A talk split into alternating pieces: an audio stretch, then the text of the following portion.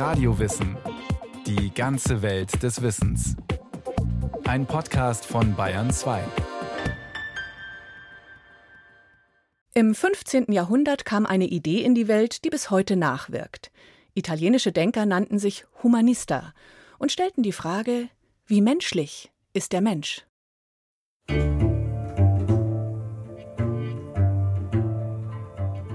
Die Philosophie des Humanismus. Darum soll es in den kommenden 22 Minuten gehen. Georg Wilhelm Friedrich Hegel hätte das nicht gefallen, denn die Denkschule des Humanismus hielt er für eine Wiedererweckung bloß der alten Philosophie in ihrer früheren ursprünglichen Gestalt. Neues ist noch nicht aufgekommen. Und er ist nicht allein mit dieser Meinung. Ernst Robert Curtius hält die Werke der Humanisten für rhetorische Stilübungen, Karl Otto Apel spricht ihnen das philosophische Rüstzeug ab. Doch woher kommt dieses vernichtende Urteil?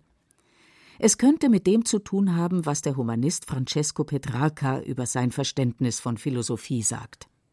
Ich habe, wenn ich mich nicht sehr täusche, alle ethischen Bücher des Aristoteles gelesen. Ich bin durch diese Bücher Gelehrter aber nicht besser geworden, wie es sich gehört hätte. Zu trocken, zu lebensfremd, zu verknöchert. So urteilt Petrarca vor allem über die zu seiner Zeit dominierende Scholastik, eine eng gefasste Auslegung des Aristoteles. Diese Art von Philosophie wollte Petrarca nicht erschaffen. Stattdessen wollten Humanisten wie Petrarca den Menschen in seiner Lebenswirklichkeit verstehen. Statt in abstrakten Formeln in poetischen Bildern sprechen. Ihre Leitfrage war: Was ist der Mensch? Beziehungsweise was kann er durch Bildung werden? Julian Niederrümelin von der LMU in München weist das harte Urteil Friedrich Hegels an den Konzepten der Humanisten zurück. Deswegen würde ich so weit gehen und sagen, der eigentliche historische Fortschritt ist nicht der Rationalismus des 17. Jahrhunderts, also Leibniz, Spinoza, Descartes, sondern der eigentliche Fortschritt ist der des Humanismus.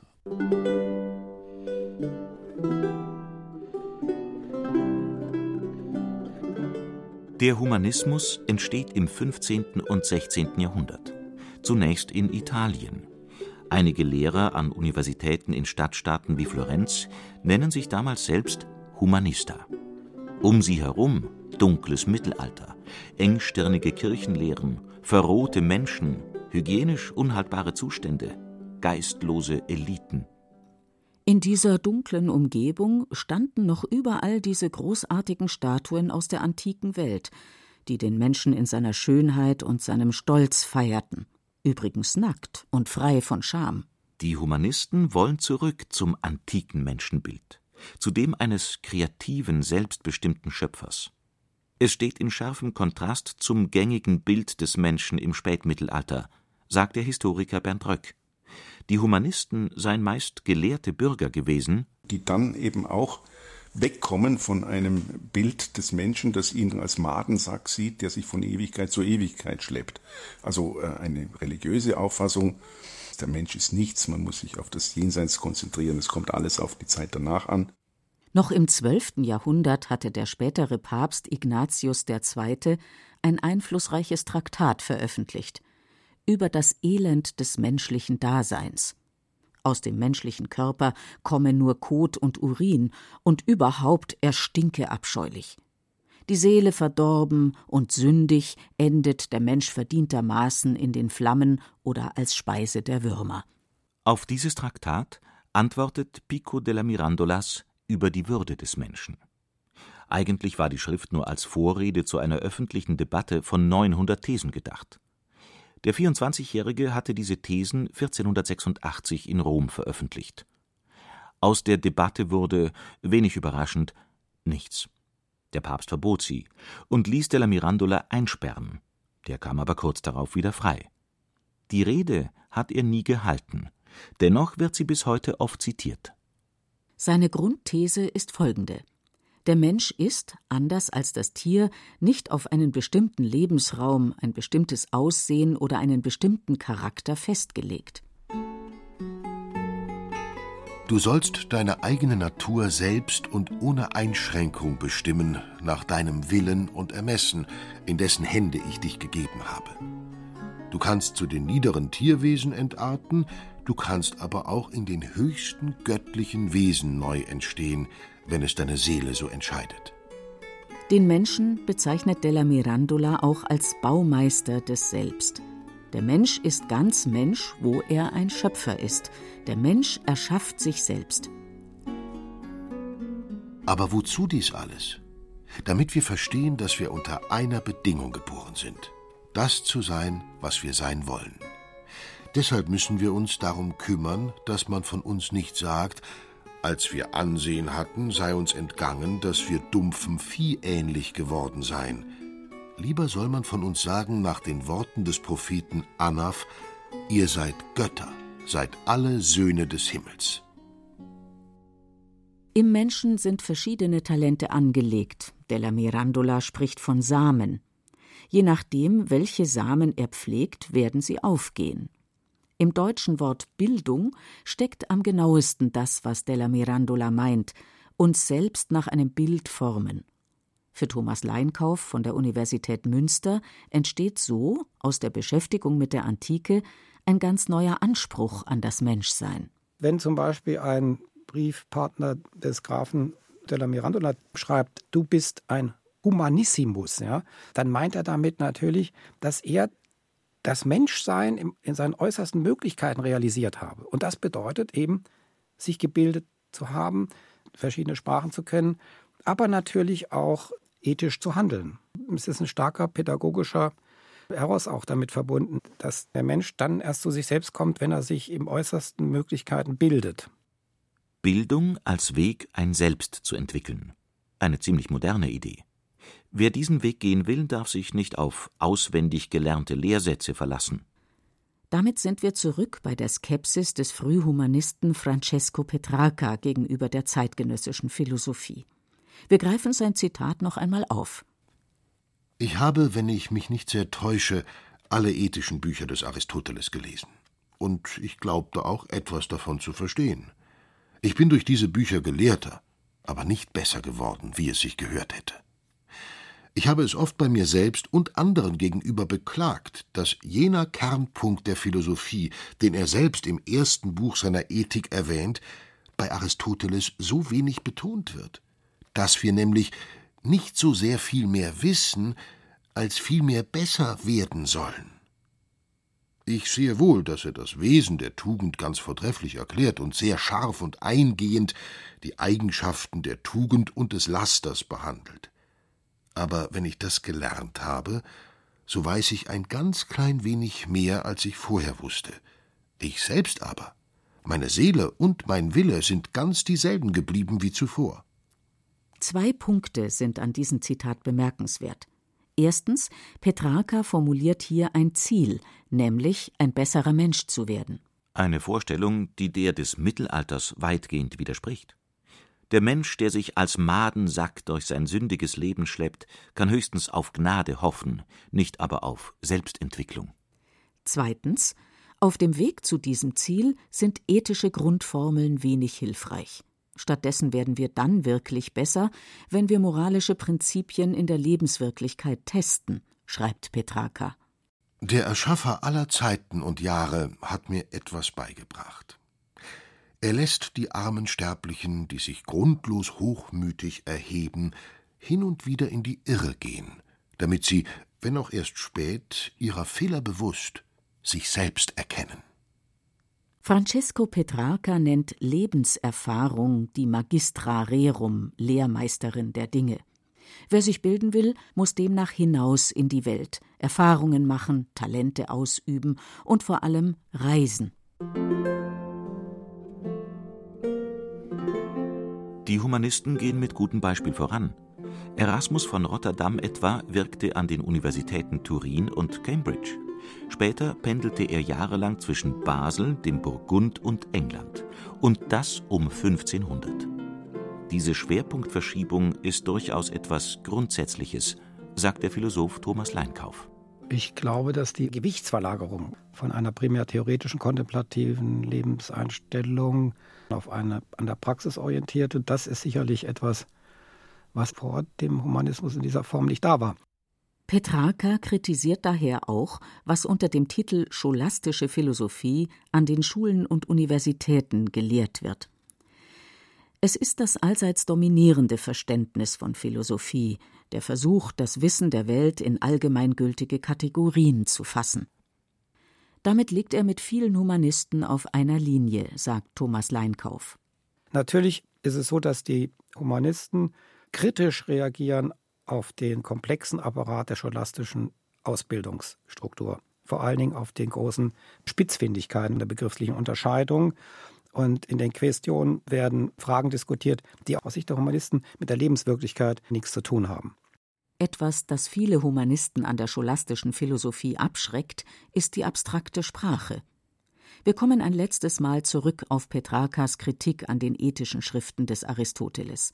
Dort heißt es weiter Es ist ein großer Unterschied, ob ich etwas weiß oder ob ich es liebe, ob ich es verstehe oder ob ich nach ihm strebe. Aristoteles lehrt uns, ich leugne es nicht, was Tugend ist.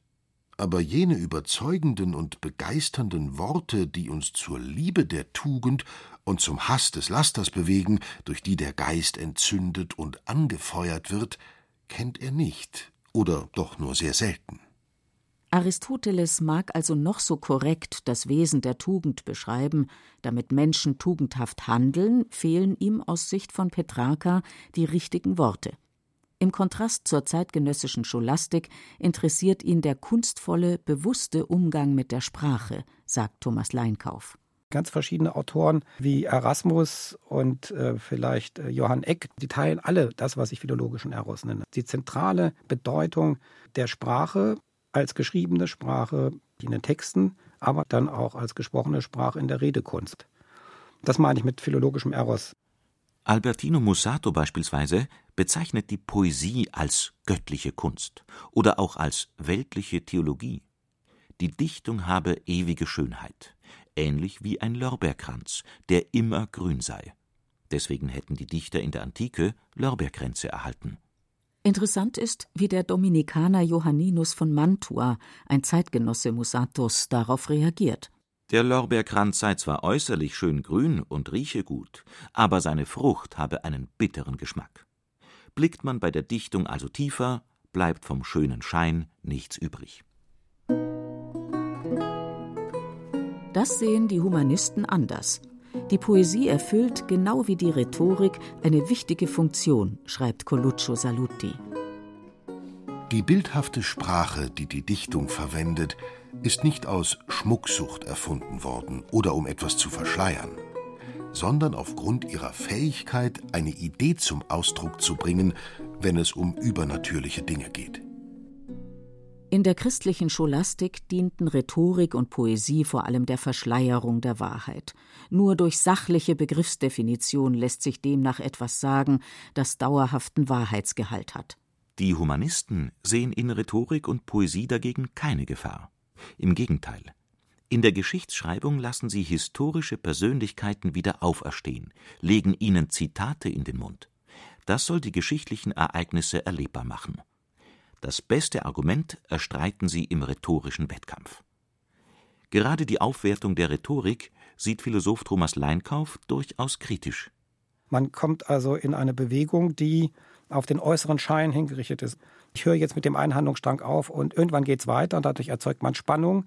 Das sind natürlich rhetorische Gesten, die etwas attraktiv machen sollen. Die hat es während der Hochschulastik nicht gegeben. Das sind schon ganz neue Arten und Weisen, wie man mit dem Instrumentum der Sprache umgeht. Nicht unproblematisch, möchte ich sagen, aber interessant zumindest. Auf der anderen Seite beleben die Humanisten so Literatur, Sprache, Geschichtswissenschaft wieder. Ihre Vorbilder sind die Männer und Frauen des alten Griechenlands, aber noch mehr die des antiken Roms, insbesondere Cicero und Quintilian.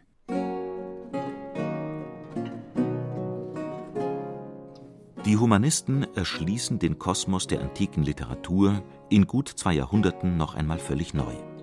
Vieles war verschollen, anderes wurde nur noch selten in der Originalsprache gelesen und übersetzt. Die Scholastik begnügte sich mit einer rudimentären Ausgabe des Aristoteles. Philosophen wie Epikur waren praktisch vergessen, auch Platon nur in Auszügen bekannt. Das ändert sich nun gründlich.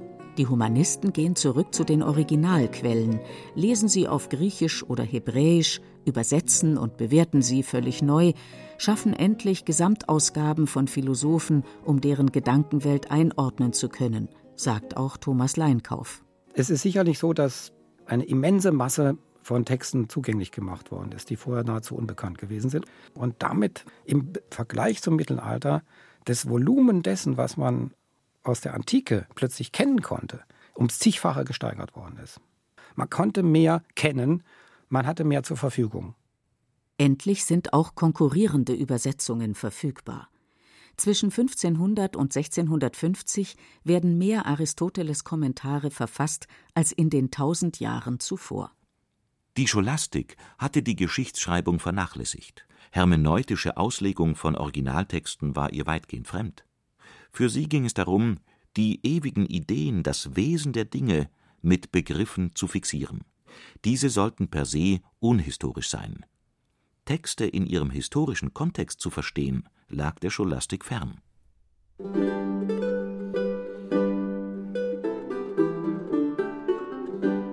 Der Humanismus wertet die Praxis gegenüber der Theorie auf, nimmt mit der Rhetorik, der Geschichte und der Poesie neue Disziplinen in den Fokus.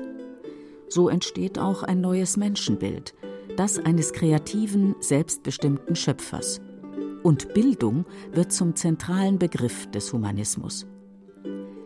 Für Thomas Leinkauf ist ein, vielleicht das wichtigste Erbe der Bewegung die Einführung völlig neuer Disziplinen, die es im Kanon der Artis Liberalis, der seit der Antike Bestand hatte, nicht gegeben hat, wie Professoren für Historik, Professoren für Poetik. Das gab es vorher nicht. Professoren für Politik. Das ist schon eine Leistung, die langsam die Bildungsstrukturen umgewälzt hat. Aber der Prozess dauert eben sehr lange, weil parallel natürlich mit großer ja, Trägheit die, die, die eingefahrenen Systeme der scholastischen Unterrichtsmethoden noch nicht nur Bestand hatten. Die Frage ist also, hatte Friedrich Hegel recht mit seiner Kritik? Die Philosophie des Humanismus habe nichts Neues gebracht? Ja und nein. Es trifft zu, dass die Humanisten kein umfassendes philosophisches System hinterlassen haben. Das schaffen erst einige Jahre später Descartes und Kant. Ihre Impulse zu einem neuen Menschenbild, der Aufwertung von Sprache und Bildung, Geschichte und Poesie wirken aber nach. Wir finden sie beispielsweise in Goethes Gedicht Das Göttliche. Edel sei der Mensch, hilfreich und gut, denn das allein unterscheidet ihn von allen Wesen, die wir kennen. Goethe hatte entscheidenden Anteil daran, dass der Humanismus seinen zweiten Frühling erlebte. Die Weimarer Klassik bezieht sich erneut auf die Antike, um ihr Menschenbild zu entwickeln. Gottfried Herder verfasst Ende des 18. Jahrhunderts die Briefe zur Beförderung der Humanität. Humanität ist der Charakter unseres Geschlechts. Er ist uns aber nur in Anlagen angeboren und muss uns angebildet werden. Wir bringen ihn nicht fertig auf die Welt mit.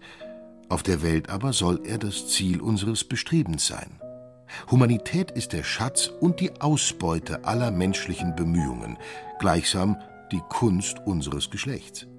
Die Bildung zu ihr ist ein Werk, das unablässig fortgesetzt werden muss, oder wir sinken zur rohen Tierheit, zur Brutalität zurück.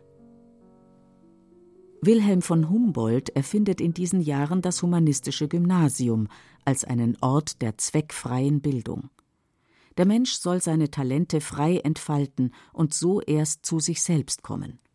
Historiker kennen neben dem Neuhumanismus der Weimarer Klassik auch noch den sogenannten Dritten Humanismus. Er entsteht, als Intellektuelle nach dem Zweiten Weltkrieg erneut die Frage beantworten müssen: Was ist der Mensch und was könnte er sein? Vertreter dieses Humanismus wie Werner Jäger formulieren insbesondere Kritik an der Moderne. Der Mensch sei in das Triebwerk der Berufsmaschine eingespannt ausgerichtet auf seine Funktion. Bildung führe nicht mehr zu einem ganzheitlichen Menschsein. Das gilt heute umso mehr. Hochschulen sollen Arbeitskräfte ausbilden, möglichst schnell und effizient. Für zweckfreie Bildung, Selbstentwicklung durch Studium ist im heutigen System oft nur wenig Platz. Nicht nur deshalb hält der Philosoph Julian Niederrümelin humanistisches Gedankengut für wichtiger denn je. Mir scheint es heute aktueller zu sein als jetzt in den ganzen letzten Jahrzehnten. Die Vorstellung von Hochschulen als Ausbildungsstätten ist eng verwandt mit einer Theorie der Wirtschaftswissenschaften, die des Menschen als Homo economicus. Menschen tun demnach das, was ihrem persönlichen Nutzen entspricht. Bildung ist dann, wie alles andere, Mittel zum Zweck. In diesem Fall, um sich den passenden Arbeitsplatz zu sichern. Das sei ein zu enges Bild des Menschen, findet Nida Rümelin. Es gäbe noch ganz andere Beweggründe, die unser Handeln leiten können. Wir haben Pflichten gegenüber Freunden, wir haben nicht dieselben Pflichten gegenüber allen. Wir haben Kooperationsstrukturen. Ähm, wenn uns jemand um etwas bittet, dann haben wir einen Grund, dieser Bitte nachzukommen. Das alles auf ein Prinzip der Nutzensummenmaximierung zu reduzieren, führt zu absurden Theorien, die dann so massiv in Konflikt geraten zu unseren moralischen Empfindungen und Intuitionen, dass man sie nicht wirklich ernsthaft äh, vertreten kann. Am Ende gehe es um mehr als eine philosophische Diskussion, denn antihumanistisches Verhalten sei auf dem Vormarsch. Wenn Trump etwa seinen berühmten Slogan formuliert America first, America first. Amerika zuerst was bedeutet das anderes, als den persönlichen Nutzen seiner Gruppe über den aller anderen zu stellen? Der Homo economicus wird dadurch real und politisch. Für Niederrümelin geht es derzeit um mehr als nur um eine Diskussion über philosophische Konzepte. Alle Kulturen kommen miteinander in Kontakt. Keine Kultur ist wirklich isoliert. Das heißt, wir sind herausgefordert, das Humanum unter diesen Bedingungen neu auszubuchstabieren. Und wenn das am Ende zu einem Rückfall in so eine Art Stammesdenken, bei der jeder Stamm das eigene Interesse an die Spitze stellt und die Interessen anderer gering achtet, dann äh, weiß ich nicht, wie sich das weiterentwickelt. Dann erleben wir möglicherweise einen Rückfall in Nationalismus, der dann auch mit der Demokratie nicht verträglich ist. Brauchen wir heute einen neuen Humanismus? Ja, davon bin ich fest überzeugt. Der muss nicht äh, neu erfunden werden, aber er muss inhaltlich erneuert werden und auch offensiv vertreten werden und nicht so ängstlich, ach ja, das gefällt mir nicht und diese Formulierung ist vielleicht ein bisschen zu polemisch. Nein, nein, es, man muss das schon offensiv vertreten. Das war Radio Wissen, ein Podcast von Bayern 2. Autor dieser Folge Fabian Mader.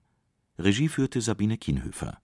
Es sprachen Beate Himmelstoß, Stefan Wilkening und Johannes Hitzelberger. Technik Monika Xenger. Redaktion Bernhard Kastner. Wenn Sie keine Folge mehr verpassen wollen, abonnieren Sie Radio Wissen einfach im BR Podcast Center unter bayern2.de